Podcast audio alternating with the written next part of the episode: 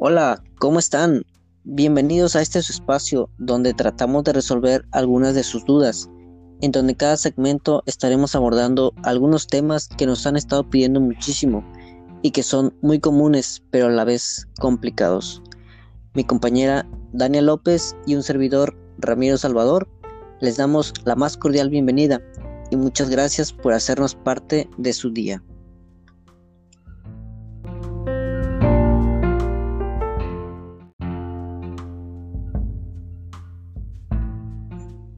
Hola, ¿cómo están? Gracias por darnos la oportunidad de estar en este segmento. En esta ocasión abordaremos un tema muy interesante, el cual es el adolescente y su físico, los cuidados y amenazas reales en su vida cotidiana. Así es, Dania. Pero, ¿qué sucede con el físico de un adolescente?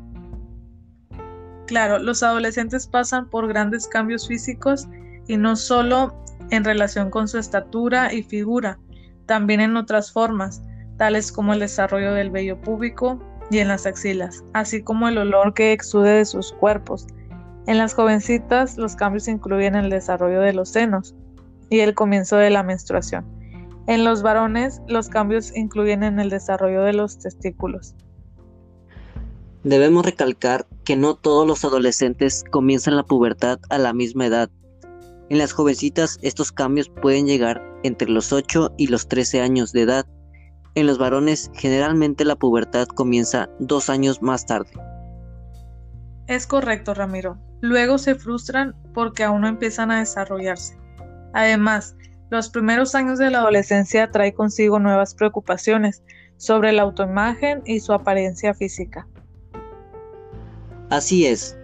Jóvenes de ambos géneros que anteriormente no se preocupaban por su apariencia, ahora invierten horas frente al espejo preocupándose o quejándose, ya sea por ser demasiado altos o bajitos, gordos o flacos, o por sus luchas contra el acné. Recuerdo que yo recurría mucho a esos remedios caseros, era un drama total. Me imagino. Hoy quiero recalcar lo que pasa cuando un adolescente no se siente a gusto con su físico. ¿Por qué no se siente a gusto con él? Mucho influye en su entorno social, el encajar en un grupo de amigos, eh, los amoríos, más que nada el ser aceptados por sus propios compañeros, por el mundo en redes sociales. Todo esto junto puede llevarlos a caer en ciertas prácticas las cuales pueden ser amenazas para su vida. Exacto, tales como la bulimia, un problema que afecta mayormente a jóvenes mujeres, las cuales son más propensas a las malas autocríticas de su propio cuerpo, puesto que el competir con sus compañeras y querer ser parte del grupo caen en este tipo de trastornos. Pero, ¿qué es la bulimia, Dania?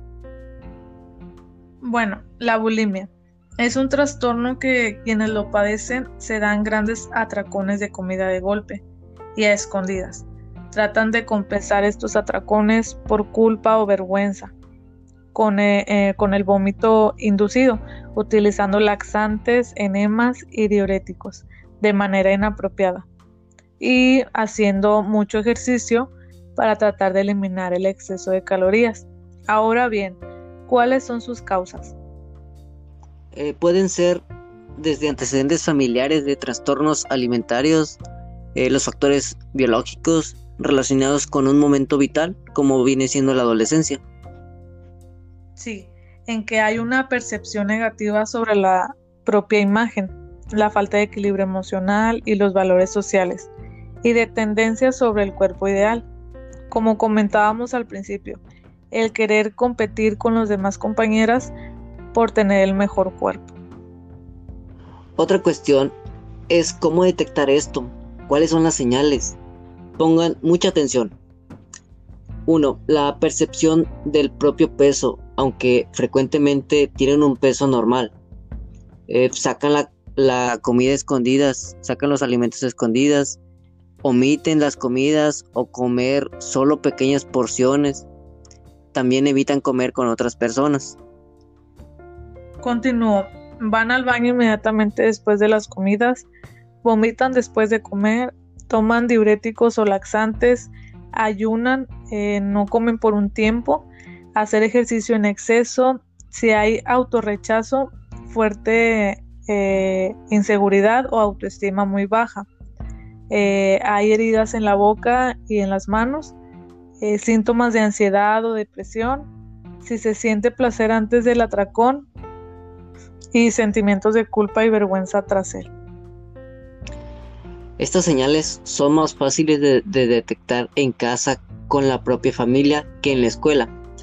Ahora, algunos síntomas físicos son eh, pues la caries dental, enfermedades en las encías, deshidratación, eh, problemas digestivos, periodos menstruales irregulares o ausentes en las mujeres, también el abuso de alcohol y, o las drogas, hemorroides, el estreñimiento, la caída del, del cabello, pues la piel, la piel seca, eh, debilidad en las piernas, cambios en la voz, dolores de cabeza y pues, los desmayos frecuentes.